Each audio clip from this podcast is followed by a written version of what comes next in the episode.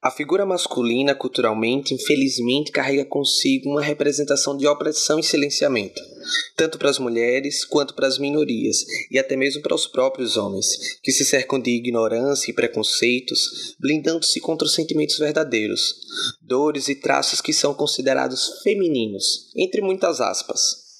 Ei, cadê sua carteira? Quem você pensa que é para chegar assim falando assim comigo? Policial disfarçado. Mãos da parede. Eu sou Riel Gomes e esse é mais um episódio do Papo Plural. Apertem os cintos, que chegou a hora de pluralizar.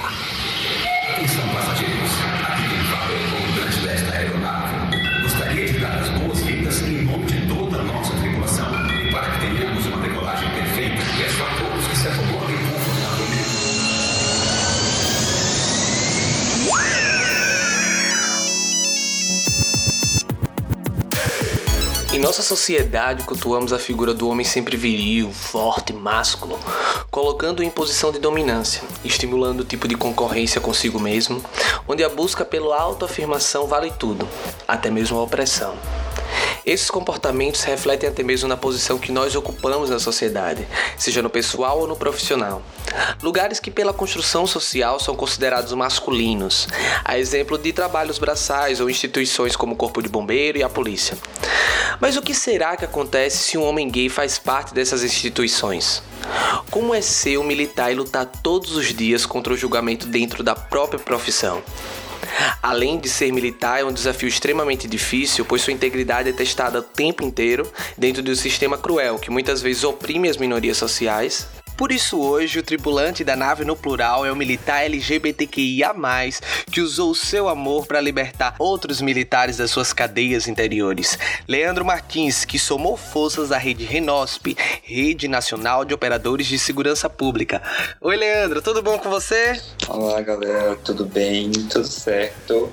Tô tentando me adaptar, né? Continuo trabalhando por ser uma atividade essencial, mas tentando me adaptar em casa, né? Por conta da, de outras atividades que eu fazia, tipo academia, né? Estarem fechados. Mas estou bem, estou também militando bastante né, pelas redes e tentando estudar também. É muito importante estar militar em todos os ofícios, né?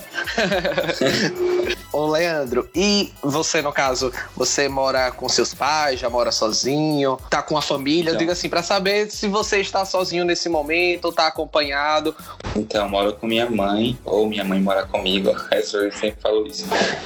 É, e aí estamos aqui juntos nesse isolamento é, minha mãe é doméstica, então ela continua trabalhando. Teve um pequeno afastamento logo no início, teve as férias, mas depois voltou tentando ter todos os cuidados e voltou a trabalhar. Isso, isso é triste de ver, né? Que, assim, infelizmente, existem profissões que são essenciais, como a sua, né? Que não pode abrir mão de, tá, é, de trabalhar, mas, infelizmente, existem trabalhos que são dispensáveis e que e vai do bom senso de cada pessoa da sociedade de, de entender que é um momento delicado e quanto a gente menos expor as pessoas, seria melhor. Infelizmente, nem muitas pessoas têm essa sensibilidade de entender do que é realmente essencial, como a segurança pública e do que é realmente dispensável e arriscar vidas, né? Isso, isso. É importante ter essa compreensão, né? Mas a gente vive num modelo capitalista meio explorador e predatório. Né? É, a profissão de minha mãe é uma profissão que é meio que proveniente do sistema escravocrata, então tem, tem muito desses resquícios, né? Enfim mas está tudo bem, ela tem se, se tratar, se buscado se proteger e proteger as pessoas do trabalho que ela vai também. E até agora tá tendo tudo, tudo certo. Ô Leandro, e por falasse assim na sua mãe, é, você pode compartilhar com a gente como foi o momento, é, você, enquanto criança, que você se descobriu, a sua família, se descobriu, não digo a se assumir, porque ninguém tem que assumir nada, porque não é um erro amar. E nem ser gay, né? Não é um erro. Mas o momento que você se percebeu gay e que sua família percebeu que você era gay. Como foi esse momento? Então, desde criança eu fui criado. É, minha mãe separou do meu pai, morávamos na Bahia, no interior da Bahia, e viemos morar aqui no interior de Sergipe. E aí eu fiquei morando com, com minha avó e minha mãe casou com o pai da minha irmã. Então fui criado com minha avó, basicamente. Mas desde criança é, eu, eu, tinha aqueles comportamentos meio afeminados, de caminhar, de falar, de querer brincar com coisas é, do gênero feminino, dito como do gênero feminino. E sempre tinha aquelas é, aqueles cortes, né? Menino, isso é coisa de menina, né? Tal. Mas quando era no, isso dentro de casa, né? Mas quando era no âmbito externo e tinha algum tipo de violência, tipo algum xingamento de viadinho, essas coisas, minhas tias e minha avó sempre me defendiam e, e me faziam é, evitar isso tudo. E era meio que uma, uma proteção, sabe? Um apoio. E aí, com elas, foi desse jeito.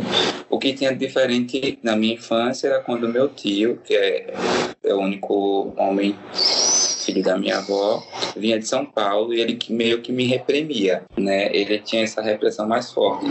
Mas é, das outras pessoas, não. Acho que já, já se tem esse entendimento. E até nem se falava muito sobre isso, sobre ser, ser gay ou não dentro de casa. Foi alguma coisa, algo muito natural. Se tinha é, da minha tia é, era o, a preocupação com a educação, né? Uma tia que me ensinou a escrever, tia Laís, ela sempre tinha essa questão da educação e aí o marido dela também foi outra referência muito importante que é professor também. É, e aí para me incentivar a estudar fazer concurso. E aí eu fui seguindo os passos dele e foi dando certo na educação também mas e sempre fui aquela criança paparicada, mimada, né? Porque sempre me davam tudo, do bom e do melhor, assim, dentro das possibilidades da família. E por ser criado por, é, tipo, pela família da minha mãe, quando eu ia nas férias, eu sempre ia para Bahia. Então tinha essa, esse cuidado, tanto aqui quanto lá. E o fato de ser uma criança meio afeminada ficava. não era colocado em evidência. Né? Não era uma pauta um, família. Não, não era. era. Era sempre um amor e um carinho que, que me permitia se sentir amado né? e não rejeitado. É, é, é, é muito bonito você contar essa sua história de você nascer num ambiente quase que inteiramente feminino e cercado por mulheres fortes e muitas vezes até com a cultura que veio uma cultura antiga, elas a sensibilidade feminina, né, contagiou o amor feminino, o apoio entre elas da sua avó, da sua mãe, da sua tia. Eu acredito que também isso contribuiu para fortalecer você enquanto gay. Pois é, mas tem uma questão sobre isso, então. Eu não sou gay, eu sou bissexual. Essa descoberta, tipo, e falar sobre isso tem sido algo bem recente, porque é, tem aquele receio de ser é, a bifobia é bem, bem cruel, porque a gente acaba sendo julgado pelas próprias pessoas que são da comunidade LGBT, né, ou pessoas gays, e também julgado por pessoas que são heterossexuais, por meninas, por exemplo. Você vai ficar com a menina, ela vai dizer, ah, não vou ficar com você porque você é viado, você é gay. Uhum. E aí você e é vai, é... vai ficar com o menino, mas o menino vai dizer, ah, não vou ficar com você porque daqui a pouco você me deixa e vai querer ficar com a menina. Aí você fica nessa, nessa coisa, porque, tipo, ser bissexual não é isso, de você estar tá indeciso, de você uhum. tá querendo ficar com todo mundo, não é isso. Infelizmente as pessoas têm uma ideia totalmente deturpada. É atuação sentimental e, e sexual. Não tem nada a ver com querer ficar pegando todo mundo. Exatamente, é muito importante você tocar nesse assunto, porque realmente a gente vê que tem armas apontadas da própria comunidade voltada ao bissexual, tem armas apontadas da parte da comunidade heterossexual apontada para o bissexual. E é o momento da gente desconstruir isso, como você disse, que não é questão de você ser indeciso. A nossa sexualidade é tão fluida, é um campo tão Sim. vasto e ainda está sendo. Tem tantos estudos ainda sendo feitos, a gente descobrindo que existe uma pluralidade imensa da sexualidade para a gente desaprovar é, outras formas de amor. Eu acho que não é a posição da sociedade a gente julgar as formas de amor das pessoas e sim abraçar. É isso. E aí, com, com o convite para um vídeo que foi do, do Gameado, é, eu fiquei pensando, eles perguntaram assim, da sigla LGBT, qual letra você se encaixa? E aí na hora de gravar o vídeo eu fiquei, caramba, eu vou ter que. Gente, eu sou tão tirada desconstruído, a, a, que ajuda as pessoas, e eu tô com essa com essa questão ainda, não, tem que resolver essa questão. e parar de pensar o que é que os outros vão achar, né? E, tipo, viver minha vida para mim e os outros são os outros. Exatamente. Seria até um pouco desumano tentar encaixar as pessoas numa letra. Desde que as pessoas se encaixem da forma que ela quiser. Se a pessoa quiser falar, fala. Se a pessoa não quiser falar, não fala, né? Pois é. É uma letra muito pequena para o plural que nós somos. Né? Somos pois todos LGBTQIA. E eu me considero uma metamorfose ambulante, né? Tipo, eu sou bem a ideia do Raul Seixas mesmo. Amei. Amei a referência. O Leandro, é, você comentou que seu tio, que era educador, que incentivou a você a entrar em concursos. Como foi esse momento que você assim entrou na vida militar e como foi que você chegou na sua cabeça eu vou ser militar? Porque, assim, querendo ou não, é, é meio que um, um ambiente que, teoricamente, é. Teoricamente, não, né? Mas, assim, é um ambiente que, querendo tem uma estrutura machista, tem um comportamento machista, e como foi você, enquanto gay, é, pensar em entrar é, militar, não, mas operador de segurança pública, para não Isso limitar aí. o termo aos militares, para não limitar o termo ao militar, mas assim, a todos os operadores de segurança pública, bombeiros, entre outros que trabalham na rede de segurança pública. Como foi você decidir ser um operador de segurança pública? Na verdade é isso. Pois é. Então, é, eu vim lá do interior, né, de São Francisco, que chamam de Califórnia, é, aqui fica no norte do estado, lá próximo a Propriar, e vim para estudar na Universidade Federal e aquele perrengue de todo estudante que vem de escola pública, de família pobre, de procurar casa para ficar, de ter, custear as despesas tal. E foi isso. E aí, nesse primeiro curso que eu passei na UFES, foi odontologia, não deu certo, né? E aí, depois eu acabei indo para uma bolsa de, do ProUni, é, estudar direito. E aí foi lá na faculdade que eu conheci um colega que é da Guarda Municipal e que me trouxe essa notícia, porque eu nunca tinha nem ouvido falar em Guarda Municipal. Quando eu ia do interior para cá, eu não, não tinha ouvido falar ainda. E aí ele disse que ia ter o concurso, que eu estudasse, que ele achava que eu ia passar. Aí eu, tá, eu estudei, aí passei. Mas assim, foi mais pelo emprego mesmo, pela necessidade de custear as despesas. Mas eu nunca imaginei é, ocupar um, um cargo na segurança pública. Justamente por isso também, né? Porque eu me sentia um, um, um menino, um rapaz afeminado tal, que poderia ter o meu jeito de ser reprovado entre aquelas pessoas. E aí, quando eu passei, logo nas duas primeiras semanas de treinamento, que eu, apesar de ser guarda municipal, tinham alguns instrutores, a maioria que eram militares, e que tinha esse esse negócio da macheza, de gritar, de ficar berrando e repetindo palavras de ordem que, que fala lá. E aí eu fiquei, caramba, esse espaço não é para mim, esse espaço não é. Eu fiquei pensando nisso, né? E eu fiquei pensando em desistir e voltar para o concurso anterior que eu tinha feito, que eu tinha passado também na SMTT. E eu fiquei pensando em voltar. Aí eu fui falar com esse amigo, eu disse, eu vou, eu vou sair, eu vou voltar para esse MTT. Ele, não, rapaz, não saia não, fique. É assim mesmo, tal. E aí fui falar com minha mãe, falar com minha tia, falar com um monte de gente, com os meus amigos, que eu gosto sempre de, de falar. com as pessoas que eu tenho como referência. E aí me incentivaram a continuar e eu continuei. Continuei depois na, na quarta semana já estava fazendo amizades lá com as meninas e com outros meninos. E foi ficando, foi ficando. E com o tempo, uns três anos depois, né, eu fui convidado para participar do projeto Anjos Azuis, acho que você já conhece, Sim. que é um, um, programa de prevenção que trabalha com teatro de, de bonecos nas escolas. É, e um pouco depois foi o período que eu conheci Mário Leone, que é delegado e que é da Renosp e que me fez o convite para integrar a Renosp, né? E aí na época ainda não tinha surgido um Instagram da Renosp. E aí eu fui participar da Renosp e logo depois a gente fundou o Instagram da Renosp. Eu comecei a atuar com a comunicação da Renosp. E aí eu fiquei nesse dilema, como é que eu ia me colocar enquanto... Porque no início do Instagram da Renosp a gente publicava fotos e meio que um, uma historinha, né? E aí eu tava fazendo de outras pessoas e aí chegou a minha vez de colocar minha foto e a minha história. E aí ficou aquela coisa, caramba, e como é que vai ser isso agora? Tipo, porque uma coisa é você fazer uma militância de bastidores, outra coisa é você dar cara a tapa, é totalmente diferente. Né? Aí, aí eu pensei, disse, não, eu acho que o que eu vou fazer vai, vai atingir uma coletividade bem maior, então tudo bem que, que eu coloque a minha imagem em jogo aqui dentro da instituição, porque a gente sabe como é internamente, né?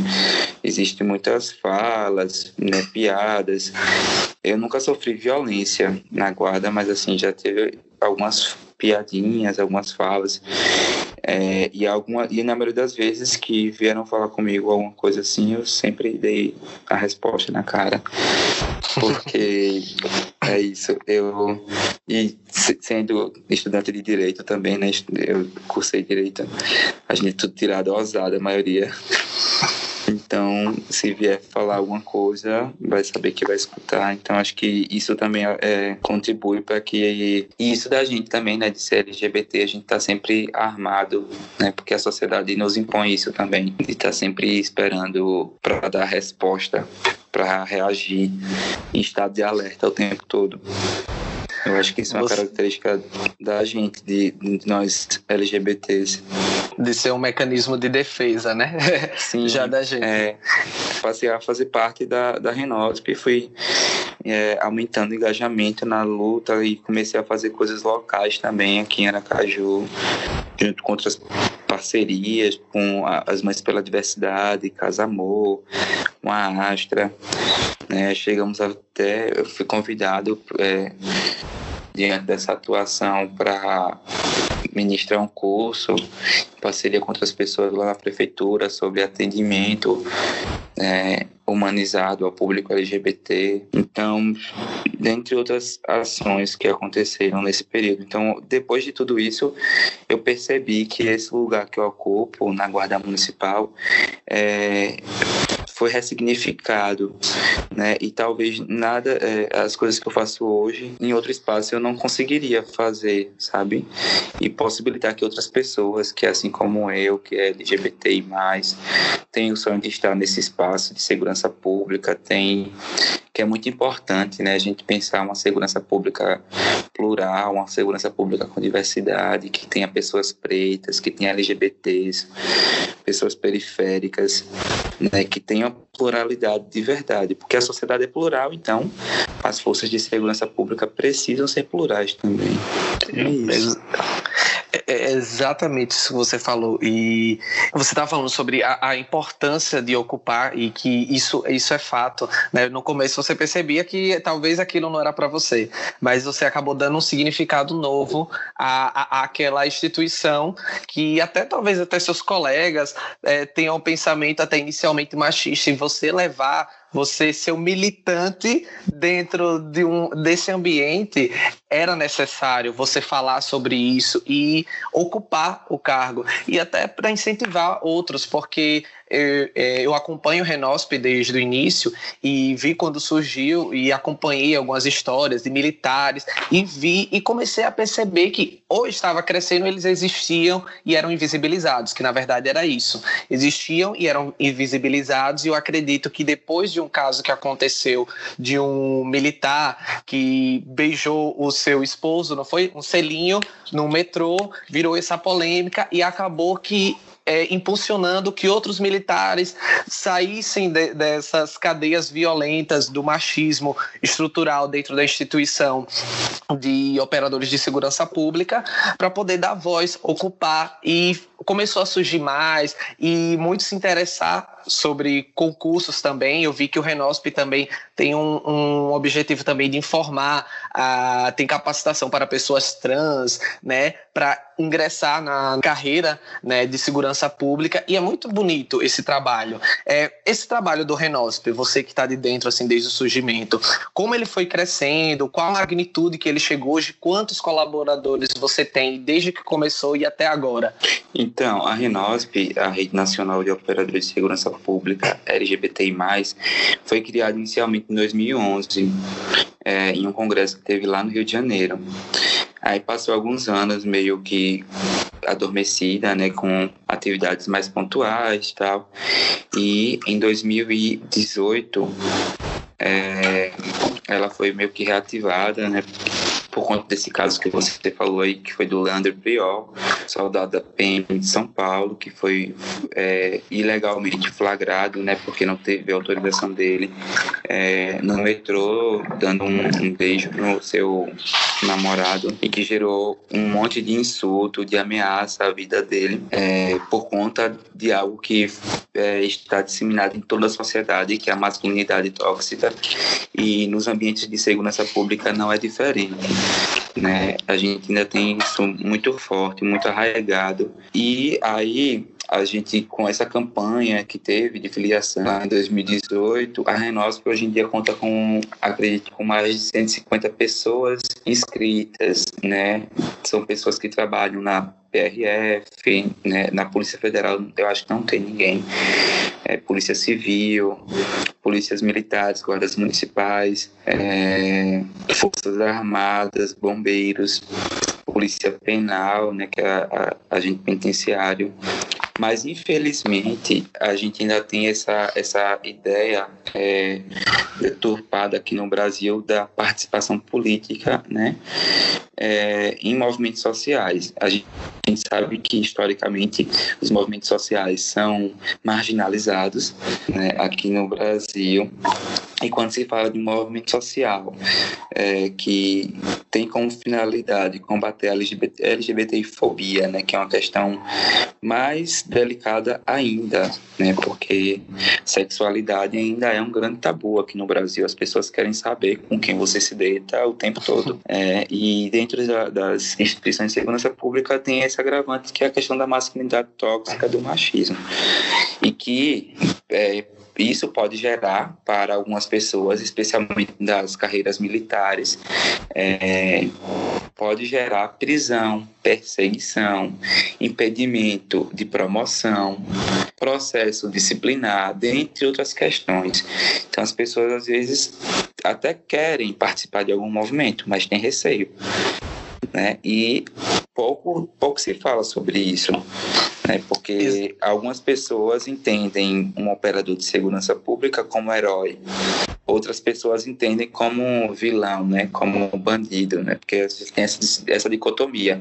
Quando na uhum. verdade ali tem um sujeito, tem uma pessoa, né? Composta de várias questões, de subjetividades e que às vezes para vestir uma farda ele acaba tendo que anular sua vida. Uhum. E com a gente que é LGBT dentro de uma instituição de segurança pública, muitas vezes a pessoa se cala para evitar represália, para evitar ser perseguido. Várias questões para a questão da promoção também que acontece, e é isso. É, existe uma espécie de, de, de, homofobia velada, né? Porque desde que, no caso, um passo muito grande que, que tivemos recentemente foi a lei de criminalização da homofobia que foi aprovada. Mas a gente ainda vê é, casos de, de homofobia velada. Eu tive a curiosidade de ver a entrevista do, do policial, do Leandro Prió, não é isso? É, e vi, assisti a entrevista dele e vi diversos comentários embaixo de uma homofobia tão assim ridícula e velada, porque ah, ele é policial, não tem nada a ver a sexualidade dele, mas ele não pode beijar publicamente porque ele está com a farda.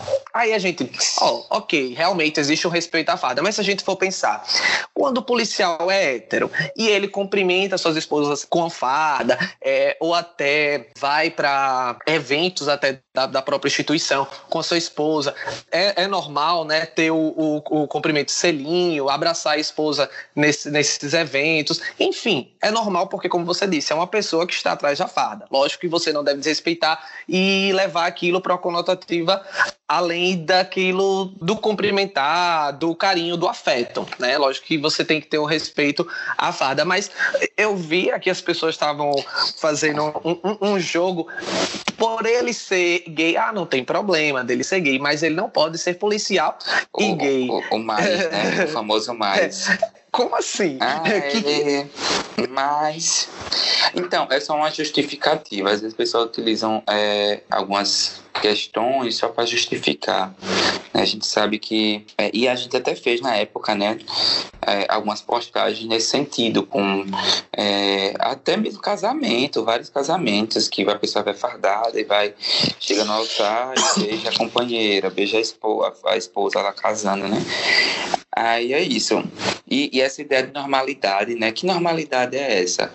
E também a questão da masculinidade, né? Porque a masculinidade, além de ser que a gente vê aí nas instituições de segurança pública, além de ser tóxica, ela é frágil, porque ela não suporta ver um homem beijando outro homem, porque vai, vai, vai acontecer o quê? Vai ficar se tremendo por dentro para querer beijar, tá? no mínimo é isso, porque não justifica esse, esse ódio e essas desculpas que, que essas pessoas utilizam para justificar algo que é injustificável. A homofobia, Porque, é, para justificar a homofobia, é, que no fundo é homofobia. Tipo, que, é, homofobia que no fundo é injustificável, não, não, não tem cabimento você vir com esses mais, né, essas, essas ideias fajutas. E aí a gente, e na época, fez várias postagens nesse sentido de é, homens que estavam fardados é, beijando suas companheiras. E até mesmo de, de outras pessoas que trabalham na segurança pública e que às vezes está de serviço, se utiliza da farda para dar uma de garanhão, de paquerador, sai paquerando todo mundo, é casado, às vezes os próprios colegas sabem e ninguém fala nada. Esse falso moralismo, esse falso moralismo que, que além de falso, é seletivo, né? Uhum. Eu posso apontar o defeito do outro, mas os meus defeitos ninguém vê. E é muito importante a, é, a, gente, enquanto LGBT, a gente se posicionar dentro dos carros que a gente ocupa e a gente que não é militar e que a gente está vendo esse, essas, é, essas ocupações apoiar, não ser o do contra, porque até tem próprios LGBTs, é, o pior que eu concordo que eu acho que não é necessário beijar. Gente, é necessário a gente pluralizar Pô, o nosso. Tem pessoas, tem pessoas que eu conheço super próximas que é LGBT, que me conhece, que fala comigo e que não segue a Renosp. Tipo, simplesmente seguir. Não é para você ficar comentando nada, não. Mas um, um, um simples seguir já é um gesto de apoiar uma luta. Hoje em dia, com redes sociais, né? Só sim, você ter sim. noção dessa ideia que você está colocando de, de, de, de apoiar, apoiar, uma luta, que é. Eu sempre que vejo alguma coisa de movimento, eu tô seguindo, eu tô curtindo, tô comentando, às vezes mando mensagem, parabéns, elogio. Eu tô, sou desse jeito. É necessário. E é isso, tomar... a gente vai, vai incentivando, né? Vai, vai fortalecendo a rede, né? É necessário a gente somar as nossas forças a essas outras forças que estão abrindo os caminhos, porque é, é, importante que a gente tenha uma, uma polícia pluralizada, né, que tenha uma linguagem pluralizada, porque até para desconstruir essa masculinidade tóxica, porque a gente já sabe, é, é evidente o, os frutos negativos da masculinidade tóxica dentro do ambiente da polícia. Né? A gente vê casos recentes mesmo de agressões absurdas por conta de, dessa querer ser, ser superior e usar da violência, da truculência. Né? Então, quando a gente tem essa pluralidade, né, essas outras vivências, até como você mesmo colocou, abrir porta para as pessoas da periferia, para os pretos que são mortos muitas vezes pela própria polícia, né? É importante a gente trazer essas vivências porque vai ter um novo posicionamento, um novo comportamento da, da, do, do, militar. Então, por isso é importante a gente apoiar a, a, a causa. Pois é. E, e, incentivar os debates, né? Já que a gente está falando plural, vamos falar com S. Uhum. Os debates, os debates sobre racismo, sobre ser antirracista, né, com operadores de segurança pública, é, os debates sobre LGBTfobia, sobre prevenção, LGBTfobia sobretudo, e que as pessoas, independente de, de ser LGBT, preto, preta, que elas participem mais da segurança pública, que elas opinem, né, a gente, poucas pessoas sabem, mas quem faz o controle externo da atividade de segurança pública é o Ministério Público Estadual, né, e no caso da União, da Polícia Federal e, e Rodoviária Federal, Ministério Público da União. Então a gente pode sim estar tá sugerindo, né? Às vezes você teve uma, uma situação de uma ocorrência, né? Uma, já teve com um menino trans que teve, sofreu uma abordagem da polícia militar, é, que fez com que ele tirasse o, o binder, né? Que é aquela faixa que cobre o, o peito. Gente, é, para provar que, que não era droga e, pra, e depois virou chacota, né? E aí a gente orientou que ele fizesse a denúncia né, na ouvidoria do Ministério Público, que aqui em Sergipe, por sinal, é, tem uma atuação muito positiva, muito boa, muito parceira das questões. Eu acho que é, é importante até parabenizar a atuação do Ministério Público, que a gente não pode se calar, não pode mesmo tem que participar e tem que opinar cada vez mais para que a gente é, contamine positivamente essas instituições. Exatamente. E agora que a gente tem essa lei que criminaliza a homofobia, que assim resguarda, assim entre aspas, né? Porque ainda a gente vê casos existindo, mas assim que não foi um grande passo, né? A lei que criminaliza a homofobia, que então é importante que a gente denuncie, né? Que a gente denuncie essas práticas. E Leandro, é como é que faz no caso assim, é, uma pessoa enquanto LGBTQIA+, é, passe algum tipo de violência, seja doméstica, seja na rua, motivado pelo crime de homofobia, como agir na nossa cidade ou em qualquer lugar do país? Então, nesse caso vai depender muito da situação, né? Se a pessoa estiver sozinha, é, porque a gente tem outro outra questão muito complicada que a gente precisa fazer com que as pessoas entendam que para você ser contra o ato de LGBTfobia, você não precisa ser LGBT. Então a gente precisa criar empatia em pessoas que não são LGBT, que às vezes vê o ato acontecendo e faz de conta que não está vendo. Então é, é, muito delicado isso. Inclusive aconteceu recentemente com o caso de Guilherme, lá em Luiz Eduardo Magalhães, na Bahia, que ele foi é, morto e as pessoas que estavam na rua, que estavam no bar, perto do bar onde ele foi arrastado e morto, simplesmente disseram para tirar, tira ele daqui sabe? É bem delicado. A gente precisa fazer uma, alguma coisa, Sim. alguma campanha para sensibilizar isso, porque é, não é querendo comparar, mas é, hoje em dia está tendo um, algo muito preocupante, que é a preocupação das pessoas excessivamente com animais, com pets, né? E com seres humanos que morrem, com nós LGBTI+, não existe a mesma preocupação. Isso é muito preocupante, isso é fere bastante a dignidade da pessoa humana. Então, é, é importante, cada pessoa sofre algum tipo de LGBTfobia, é, se assegurar para que ela permaneça viva, né? Tipo, não revidar, né? É, porque às vezes pode estar em número maior, né? E aí pode realmente e tentar pedir ajuda o mais rápido possível a alguém, né? Entrar em uma casa, entrar em algum lugar para se, se abrigar. E, no... e aí, em seguida, tentar procurar a delegacia mais próxima e, e, assim, e de preferência buscar ajuda de pessoas, né? E quem, quem sabe até das redes, né? Da, de nós da Renosp ou de qualquer outra ONG que tem em sua cidade. É, acho que é importantíssimo isso para que não chegue na delegacia e seja revitimizado ou revitimizada. Você colocou ali a, a questão desse caso que aconteceu recentemente, né? E falou da, da luta dos animais. Só para inteirar para as pessoas estão vindo que não é diminuindo as lutas, porque é a gente precisa isso. cuidar e preservar dos animais, sim, As vidas dos animais importam, sim. E é, é absurdo a gente ver o humano ter ações desumanas com animais. E principalmente o que a gente quer frisar aqui é o debate da vida do LGBTQIA, que a gente já vem sofrendo tanta coisa da vida, da família, da rua, tudo que é lugar, e depois sofrer uma violência física. É, o debate, na verdade, é sobre a gente dar valor a essas vidas que estão sendo perdidas. É isso. É, a ideia não é fazer uma comparação, tipo, de ah, vida de animais vale mais, vida de LGBT. Uhum vale menos. Não, não é esse comparativo, mas assim, é a questão da, da invisibilização mesmo é, de corpos de pessoas que são mortas e que às vezes não, não é dada é, uma atenção adequada, né? Enquanto pessoa humana, né? Enquanto cidadão e cidadã.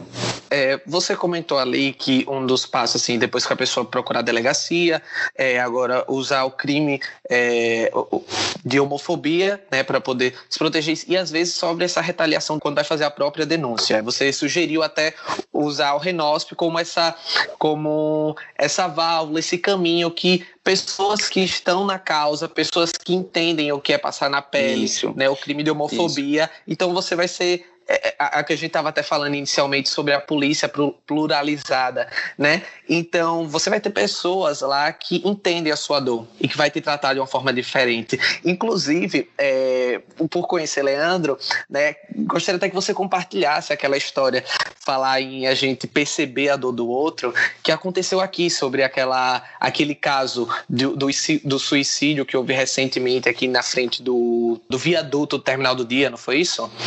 Certo dia eu vim para casa almoçar e em seguida retornei pro, pro trabalho. E aí quando eu cheguei, os colegas estavam super agoniados e agoniadas com, com a situação. E aí já foram me contando logo na entrada, né? Que tinha uma menina trans é, tentando suicídio no viaduto do dia.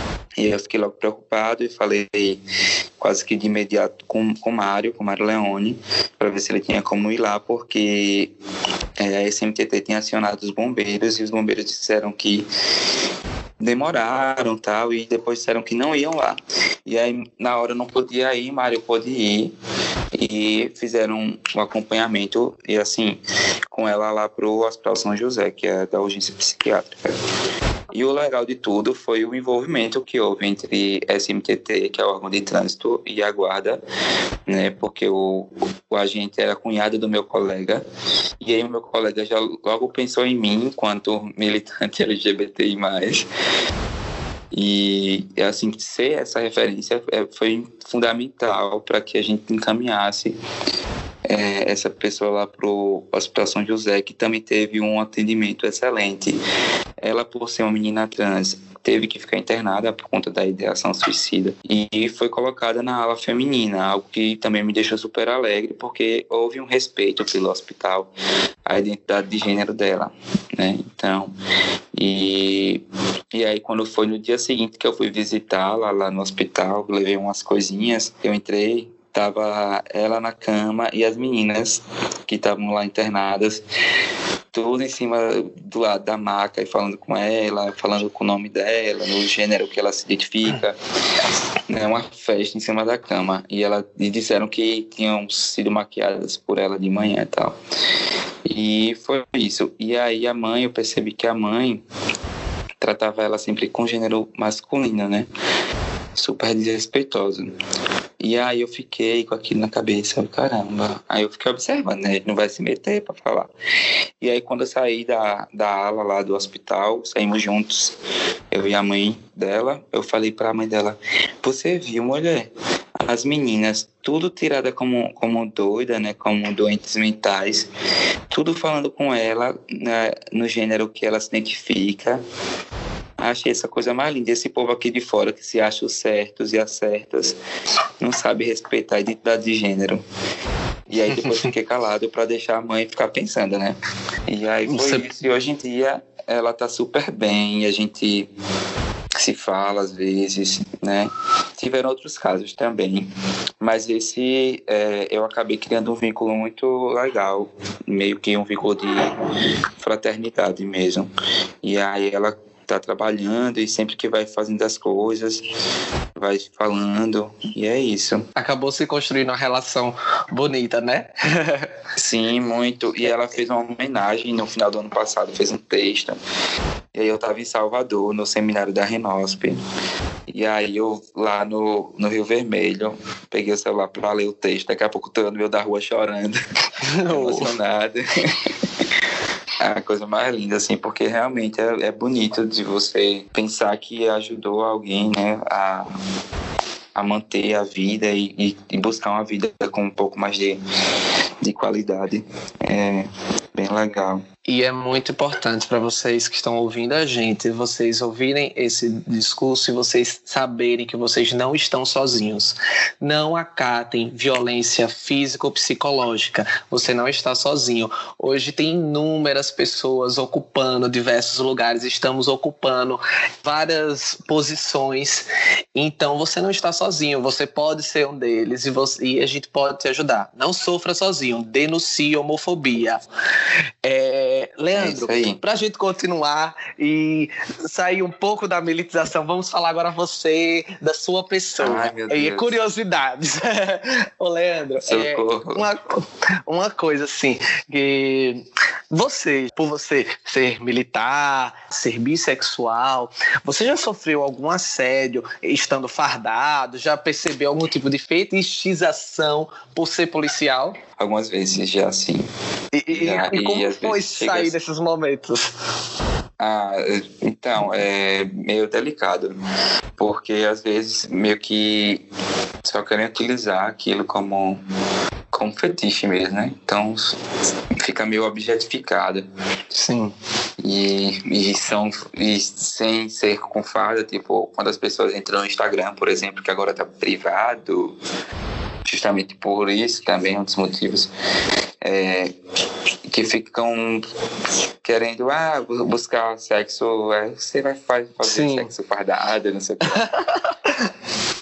é, esse negócio fica um pouco chato, eu acho. Porque para além, para além da farda, eu, eu sou uma pessoa. Né? Eu, eu, tenho. Você pode falar comigo e, e, me conhecer de uma forma diferente, além do, do, do padrão estético é exatamente o que eu ia falar. Garotas, eu sei que às vezes vocês podem achar uma pessoa fardada uma coisa linda, mas dentro daque, daquela farda existe uma pessoa, existe um coração que muitas vezes você pode conquistar na conversa. E as consequências daquilo dali você pode ver depois, né? Mas lembrar que ali tem uma pessoa, não ver como objeto, como uma figura que está uma farda ambulante. Existe uma pessoa debaixo dessa farda. Pois é. É. Por falar em pessoa aqui debaixo dessa fada, a gente já está chegando ao fim da entrevista. E eu vou propor ah. aqui uma ah. brincadeirinha. é, já está acabando. Foi tão rápido, né? E eu, para finalizar, já dessa forma assim, já descontraída, é, vou fazer um joguinho aqui do Eu Nunca. Eu acredito que a gente está conversando aqui com o Leandro, gente. A gente não está conversando com, com o militar, então, garotas, se comportem. Vamos então começar. É, Leandro, eu nunca tive vergonha de andar de mãos dadas com meu namorado. Eu já. Eu acho é, que tipo, qual LGBT não, que não teve, né? Não necessariamente vergonha, mas receio. Acho que seria mais adequado. A palavra. É receio de sei lá, sofrer alguma violência, essas coisas. Mas aí, depois de um tempo, com meu ex-namorado, eu andava com mãos dadas, bem grudado, bem, bem... Tem horas que hum. apertava o tô nem aí e saía na rua é, necessário a gente se posicionar, porque até a gente dar as mãos é um ato político hoje em dia. Eu sei que a gente tem medo, eu digo até eu, eu tinha esse medo de, de, de andar de mãos dadas, mas até a gente se posicionar, demonstrar o nosso afeto, assim, eu não tenho muito costume de andar de mão dada, porque eu não gosto de andar preso dessa forma, mas demonstrar um afeto, de você abraçar, de você beijar, Sim. de você demonstrar seu amor, né? É muito importante isso. Sim. Tem isso do, do também da questão do eu acho que esse negócio de andar de mãos dadas é um, é um pouco possessivo. E às é... vezes eu tenho esse cuidado de. É, de não, ficar controlado, não, relacionamento. Né? É, porque eu já, já, já tive um relacionamento assim, né? Meio possessiva, abusiva e não é legal. É, não é legal. Eu também eu não gosto muito de me segurando. Continuando, é, eu nunca cantei no chuveiro imitando a diva pop. Ah, eu já, várias vezes. Quem nunca, né? É, mas geralmente eu canto com, com Gia, com Caetano, sei lá, eu sou meio ah, velho. É uma coisa mais cult. Meio... É. Você não vai ver uma diva pop, mas você ouvir uma Gal Costa chegando no céu azul, né? Maria, Gal Costa. Todo dia. É. Uh, agora a pergunta tá ficando aqui um pouco mais quente. Bora é, lá. Eu nunca peguei um colega de profissão. Eu nunca. Nunca? Nunca. É, é, as pessoas podem pensar que existem talvez até interesse, mas isso não é uma regra, né? Eu particularmente no meu trabalho, eu nunca peguei ninguém do trabalho, apesar de ter pessoas atraentes, mas eu divido muito bem essa relação de trabalho. Eu acredito que com você também. É, mas acho que acho que comigo não é questão de dividir, é nunca rolou. E se rolar, às vezes rola meio que do pessoal instintivamente é o trabalho, não do trabalho para né, para o pessoal. No caso, você sentir atração por o colega de trabalho, mas você sentir atração pela pessoa que é do trabalho, sim, né? Sim. E é muito importante. Vai, continua as perguntas você que esfriou. é, eu nunca fui trabalhar depois de virar uma noite. Ah, eu já, já fui. Bem, bem, muito tempo, né? Mas já fiz Agora eu acho que já tem idade que a gente já começa a cansar, né? E virar é, noite e trabalhar. É, mas também às vezes é, são outras questões. Eu acho eu que as baladas daqui não, não, não tem. Não tem nem como você ficar, ficar na balada até amanhecer o dia, né? É. A maioria eu... termina quatro da manhã, termina e depois né? o Macau. Eu, eu acho que depois que passa dos 25 anos, também você não tem paciência para quando chega o finalzinho da balada e ficar aquelas músicas. Hum, aí você quer ir logo para casa descansar. eu mesmo não tenho também essa paciência. Depois dos 25 anos, eu acho que eu vou para casa logo. depois da balada tem que ir pra praia, rapaz. É, isso daí depende do nível do como foi a balada à noite, né? Mas sim, já teve baladas que a gente foi pra praia e ver o sol nascer e tomar banho. É, emenda. Melhor coisa. Mas é atípico esse, comportamento. Ô, Leandro, é, eu, a nossa conversa chegou ao fim. O Eu Nunca Acabou. Ah, a gente flertou. Light, viu? Pô, eu não acredito. Eu acho que eu vou entrevistar de novo com Eu Nunca Mais Pesado. Eu quis pegar leve leve. Eu achei muito light, eu esperava mais coisas. Eu quis pegar leve, Leandro. Leve? Isso não é leve, não, isso é levíssimo. Meu Deus. Então, no próximo convite, vamos fazer o Eu Nunca mais pesado. O próximo programa é. vai ser Eu Nunca com Leandro. Inclusive, Leandro, eu vou até aproveitando falar sobre Eu Nunca e vi que você se mostrou aberto para essa temática, assim, discutir a, a sexualidade tão aberto, para o Bichá. Eu não sei se você já ouviu o nosso, o nosso podcast também, que é o Bichá, que é um chá de não só de bichas, é um chá, um chá sapatão, trans, é, preto, branco, todo mundo que faz parte do coletivo do No Plural a gente vai revezando para poder comentar a respeito do, de coisas de relacionamentos. Então, se você não ouviu, ouça e vou até indicar você para participar, você participar do nosso próximo programa para a gente discutir a respeito disso. Já é. Que aí você vai ter a oportunidade. De tabu, né? E, e a gente vê assim a figura militar, a gente fica receoso, né, de, de falar da sexualidade. Não, o povo lá tudo faz meia arruaça, né? Eu vou deixar então aí o convite para o próximo chá da quinta-feira, né? O nosso bichá. Você ser convidado especial para comentar os posts é, de redes sociais. E tem posts, inclusive, que são muito problemáticos, machistas, e tem outros que, enfim, que a gente vai discutir Ai, mais tarde. Amei. Mais é polêmica. É, tem polêmica. então, para finalizar esse convite, eu queria agradecer imensamente, Leandro, você por, por você se mostrar tão disposto, inclusive abrir os caminhos, não só para mim, mas para outros, é, e outras, vamos pluralizar a nossa, a nossa voz e você abrir esses caminhos para essa ocupação nesses cargos de operadores de segurança pública e pluralizar a nossa polícia, a nossa a, a figura da segurança pública ser uma figura pluralizada e que tenha empatia. Então é muito importante você estar aqui pluralizando sua voz junto com a gente. Muito obrigado, Leandro. Muito obrigado. Eu agradeço também pelo convite.